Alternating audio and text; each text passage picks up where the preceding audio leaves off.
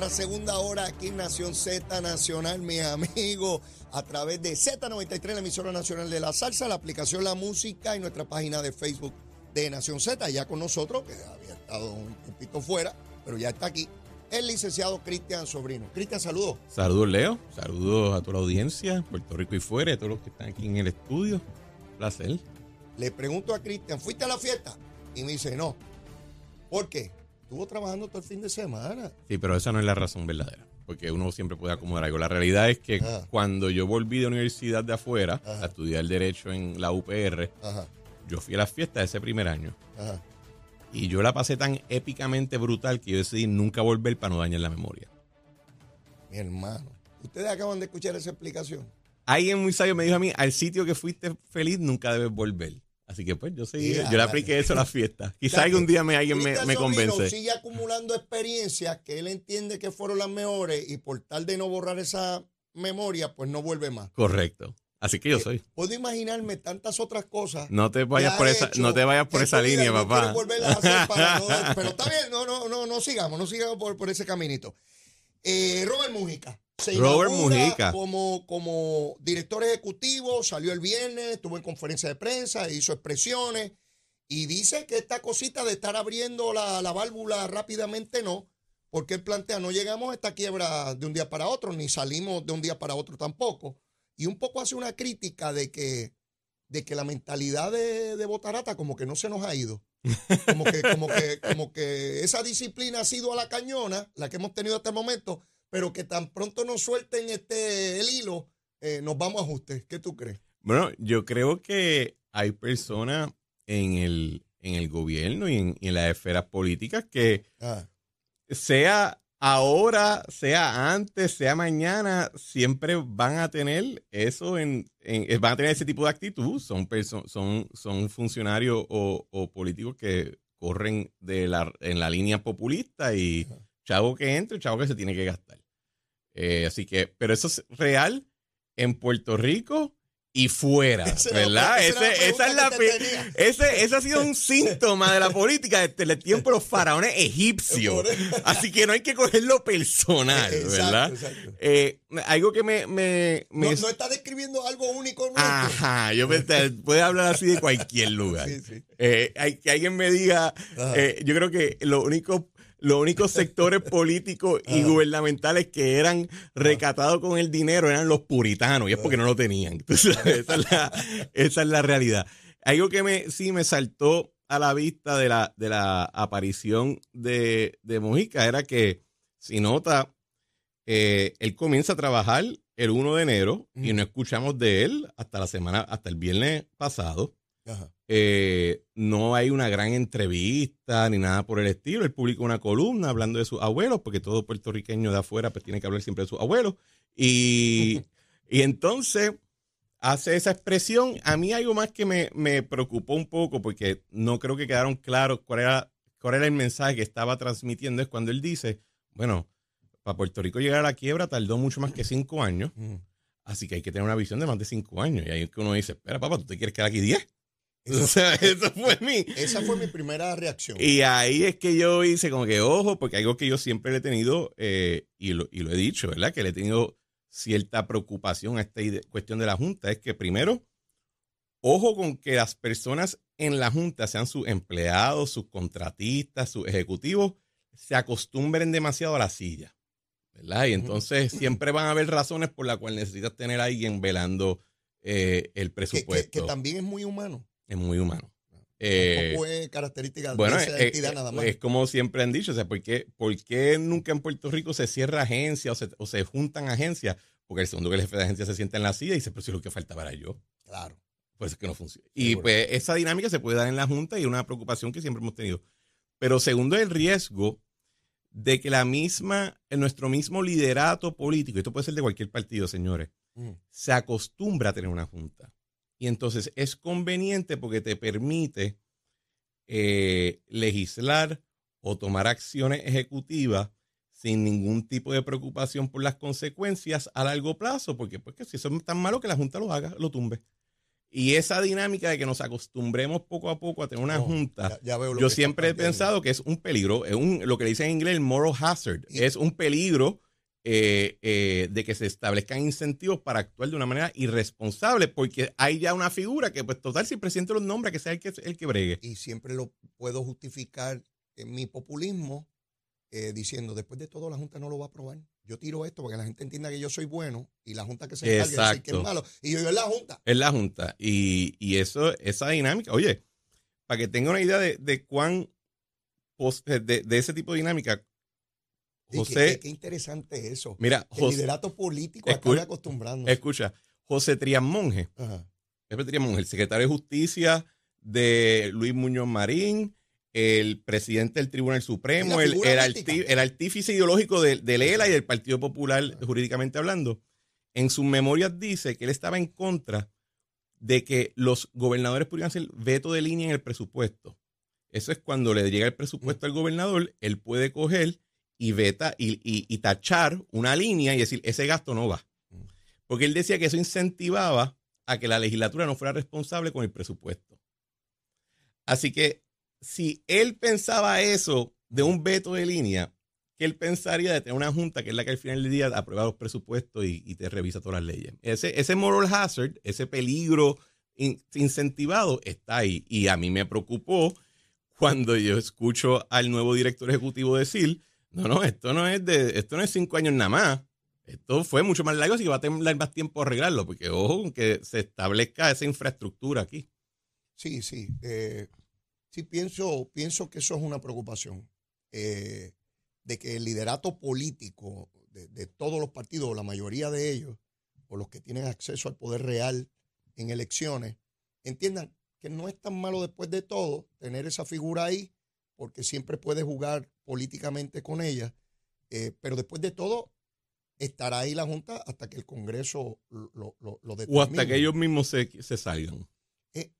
Yo no estoy tan claro que la ley, porque veo muchas interpretaciones de cuándo es que se va a la Junta, aunque hay unos elementos que parecen ser como que no, no es son, el propio son- son- son sugerencias. Sí, Exacto. como, como que no hay una cosa ahí. la Junta, la ley, la no, no, la, ley te dice, la Junta decide cuándo se va según este criterio. Ajá. Y quien juzga si el criterio se cumple o no es la, Es la junta. Junta. Así que tiene que ser una Junta que tiene entre ceja y ceja como meta de vida, me voy.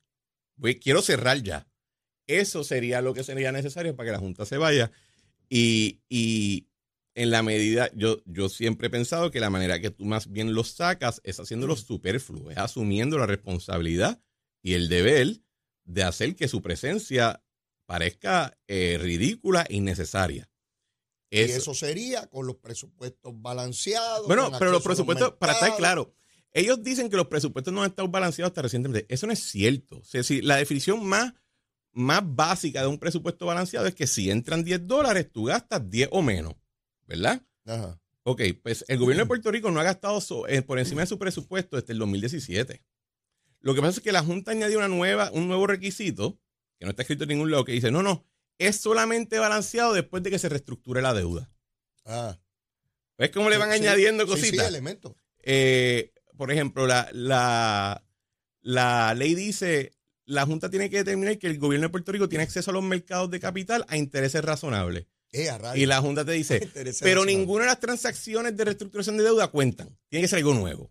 Mm. Y hasta ahora no han dicho que alguna cuenta. Así que ese es el, el- el criterio. Todo lo demás, yo creo que mucha gente empieza a añadirle cosas de- por la imaginación, pero eso es lo que dice la ley. Ok. Bueno, eh, debo suponer que un director ejecutivo habla en virtud de lo que le dicen sus jefes, que son los miembros de la Junta. Típicamente sí. Porque de ese lenguaje de debemos estar más de cinco años, pues está reflejando lo, por, por dónde anda la Junta. Sí, o quizás fue, o- oye, también puede ser un comentario que, sa- Que le estamos dando que más carga le estamos a la- dando más carga a lo que es, pero eso es lo importante de uno cuidar sus palabras. Sí. Eh, por lo pronto, vemos a la Junta eh, con, con este proyecto de ley que se aprueba sobre los incentivos contributivos para la industria fílmica, Sí. Eh, diciendo que no. Ellos llegan son llegan- gente sí. que tiene muchos chavos y que no se le da eh, ese tipo de beneficio a gente que tiene muchos chavos. Eh, y otra vez, yo me pregunto, Pero y es que no hay beneficios contributivos a nivel federal para gente que también tiene recursos para, para, para promover el desarrollo económico. El código de rentas internas federal está totalmente diseñado para gente con chavos. Por eso. Entonces, tú escuchas un lenguaje que, que uno se pregunta, ¿pero dónde es?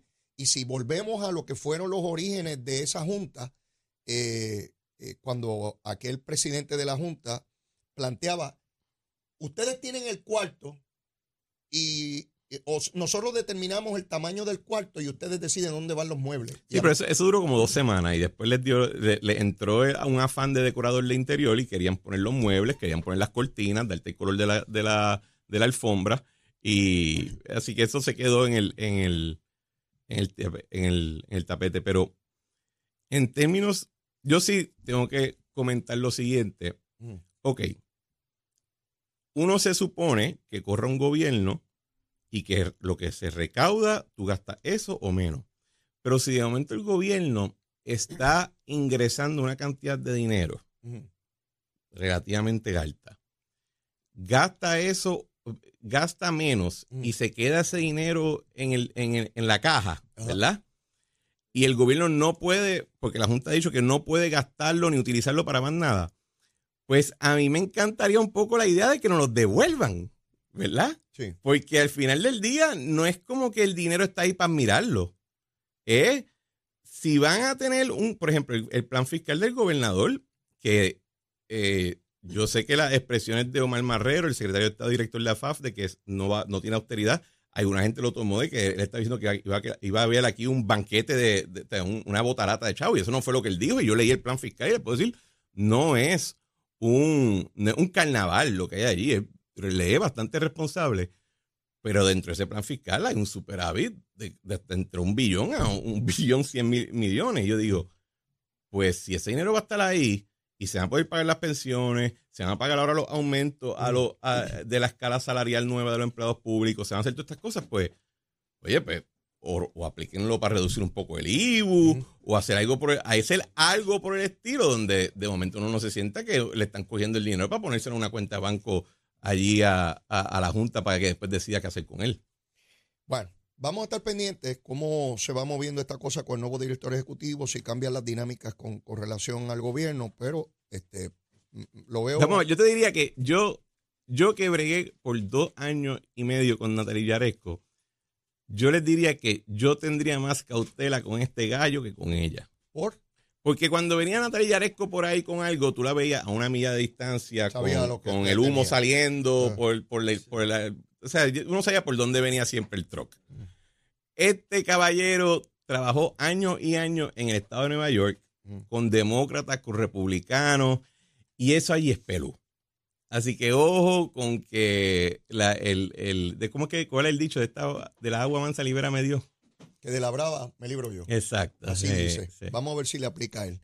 Fondo de Servicios Esenciales. Está el gobierno de Puerto Rico ante la Junta planteándole, mira, ya no es fondo de equiparación. eso, se acabó, pero necesitamos unos chavitos por unos municipios y le vamos a llamar Fondo de Servicios Esenciales. Es como tratando de cogerle tonteo a ellos. Ven acá.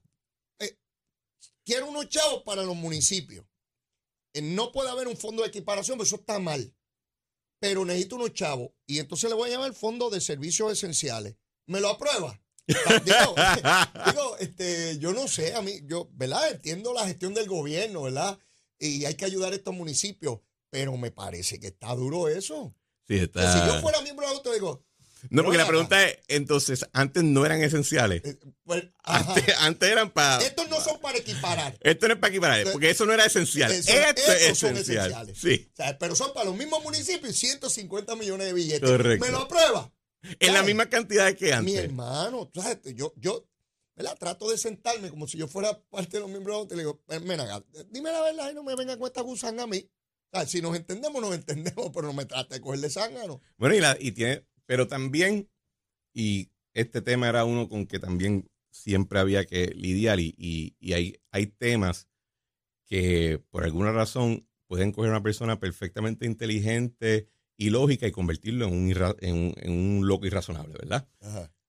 Mira, en todos los estados de la Unión Americana hay municipios o counties o village, o como le quieran decir, que por la naturaleza de su jurisdicción reciben algún pago del gobierno central. Hay otros que no, pero hay muchos que sí.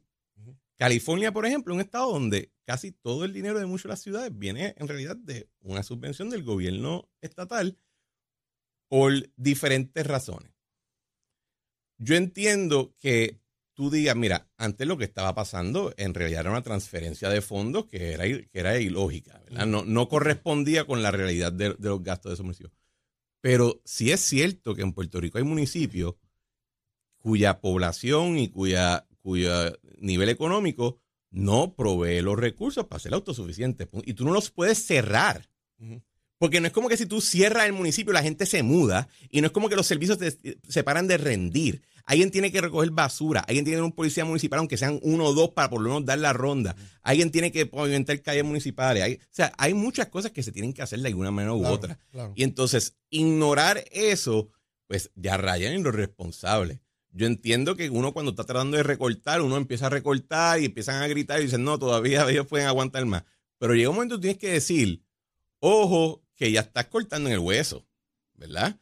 Y esa es la parte que yo encuentro que esta parte de la discusión del punto de vista de la Junta siempre ha fallado porque no quieren o expresar cuál es el punto donde iban a decir ya no hay que recortar más o porque no quieren aceptar la realidad.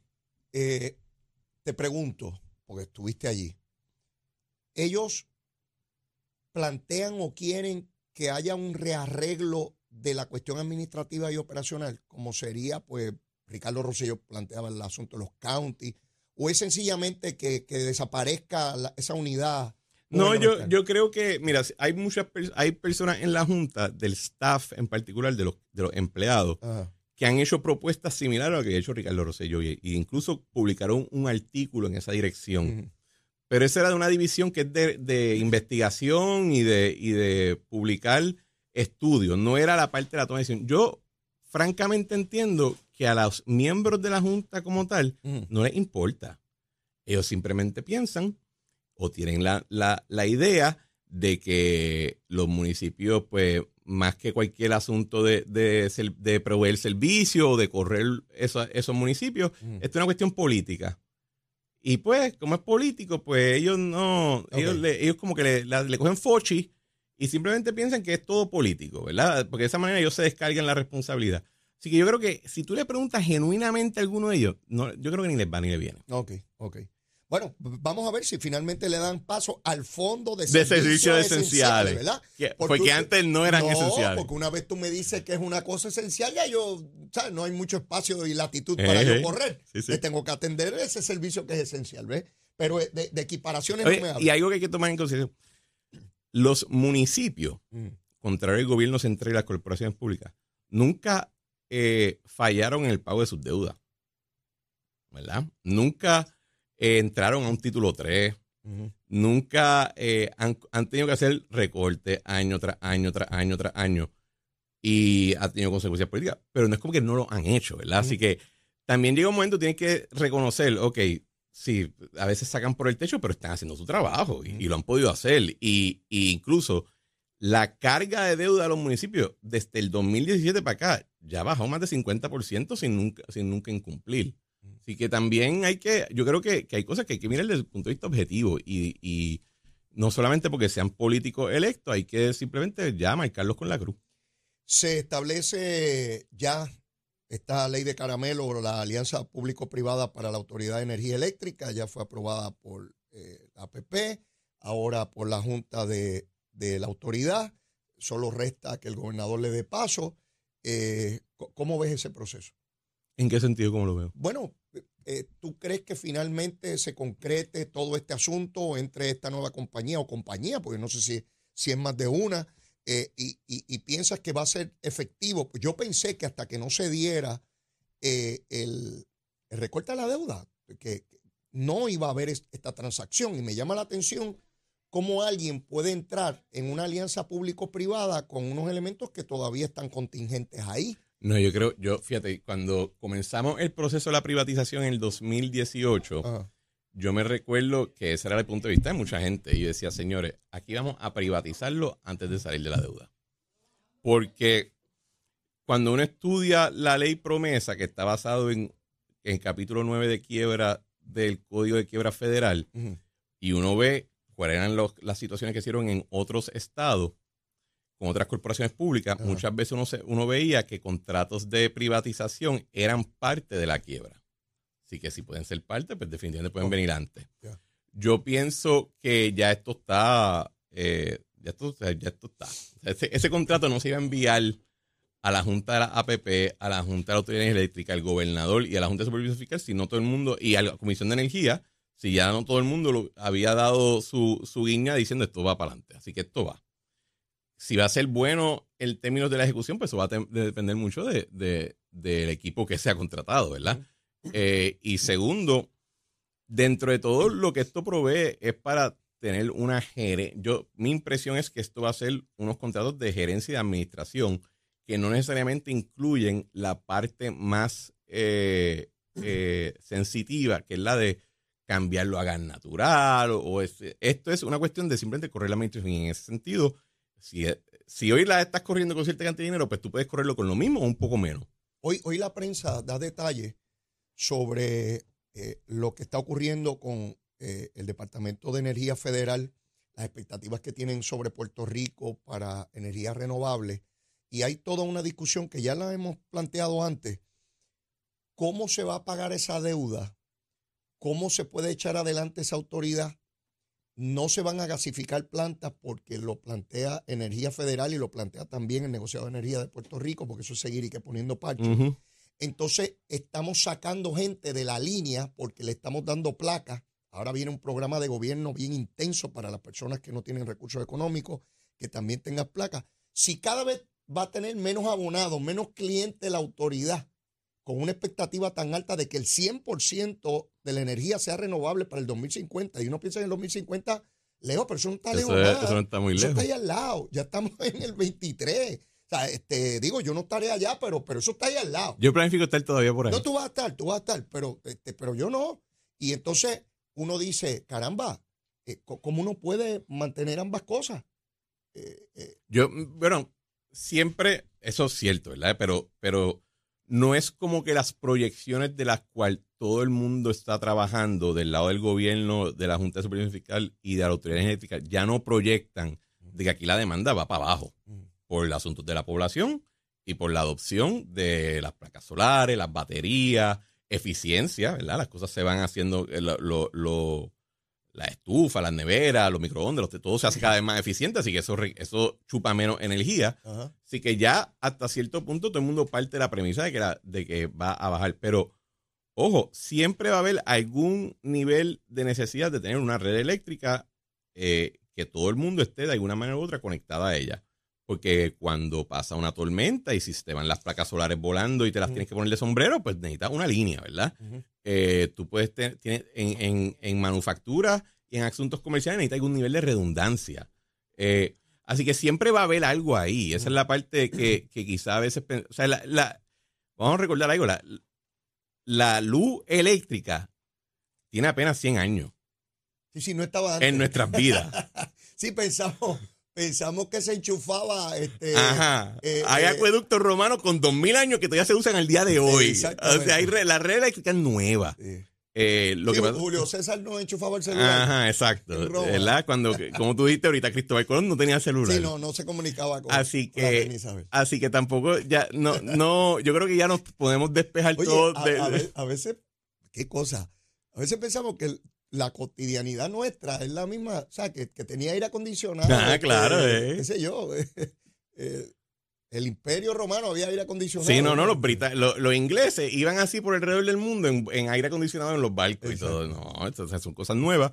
Y, en ese sentido, pues siempre. No, ok, han habido muchos avances en esos 100 años, pero no significa que mañana vamos a hacer los Jetsons, ¿verdad? Así que que cogerlo suave. Eh, bueno, eh, ahí estamos. Vamos a ver cuando se detalle el, contrato. Ya se activó la legislatura para evaluar el, contrato. Lo que sí se anticipó es que se aprendió mucho de la contratación con Luma para mejorar lo que fueron los, por lo menos eso se ha argumentado eh, eh, por las personas que han participado de este proceso y que, y que hemos ido aprendiendo como, como corresponde, ¿verdad? Y, también son transacciones bien diferentes, ¿verdad? Correr, administrar las generatrices es bien diferente a correr todo el, toda la red eléctrica, servicio al cliente, facturación, etcétera, ¿verdad? Así que son dos transacciones. Son, dos gatos distintos. Son totalmente diferentes, sí. Ok. Bueno, tenemos que ir a una pausa, pero luego de la misma, Cristian Sobrino, pues nos tiene que decir este qué recomienda para almuerzo. Usted sabe que él siempre trae una cosa que uno no sabe ni por dónde viene. Bueno, pero viene ya mismito que seguimos quemando el cañaveral. Llévatela, chero. Buenos días, Puerto Rico. Soy Manuel Pacheco Rivera con la información sobre el tránsito. Ya ha comenzado a reducir el tapón en la gran mayoría de las carreteras principales del área metropolitana. Sin embargo, la autopista José de Diego se mantiene ligeramente congestionada desde Bucanán hasta el área de Atorrey en la salida hacia el Expreso Las Américas. Igualmente en la carretera número 12 en el cruce de la Virgencita y en Candelaria, en Baja y más adelante entre Santa Rosa y Caparra. La 165 entre Cataño y Guaynabo en la intersección con la PR22. Algunos tramos de la 176, 177 y la 199 en Cupey, así como la autopista pista Luisa Ferré entre Montelledra y la zona del Centro Médico en Río Piedras y más al sur en Caguas. Además, la avenida Piñero fue cerrada en dirección de Carolina San Juan por un accidente fatal ocurrido a las 5.22 de la madrugada en el kilómetro 5.4. Según información preliminar, un peatón falleció tras ser impactado por un motociclista, quien resultó gravemente herido. Se recomienda tomar como ruta alterna la avenida Barbosa, la avenida Luis Muñoz Marín y la avenida 65 de Infantería. Ahora pasamos con el informe del tiempo. El Servicio Nacional de Meteorología pronostica para hoy clima generalmente tranquilo con actividad de lluvia muy limitada. Se esperan algunos aguaceros breves en el interior y en el oeste, pero no muy significativos. Las temperaturas durante el día estarán en los medios 80 grados en las zonas costeras y en los altos 70 grados en la zona montañosa. El viento estará generalmente del este de 15 a 20 millas por hora con algunas variaciones a causa de la brisa marina y ráfagas más fuertes en las zonas costeras. Hasta aquí el tiempo les informó Manuel Pacheco Rivera. Yo les espero en mi próxima intervención aquí Nación Z Nacional que usted sintoniza por la emisora nacional de la salsa Z93. La Z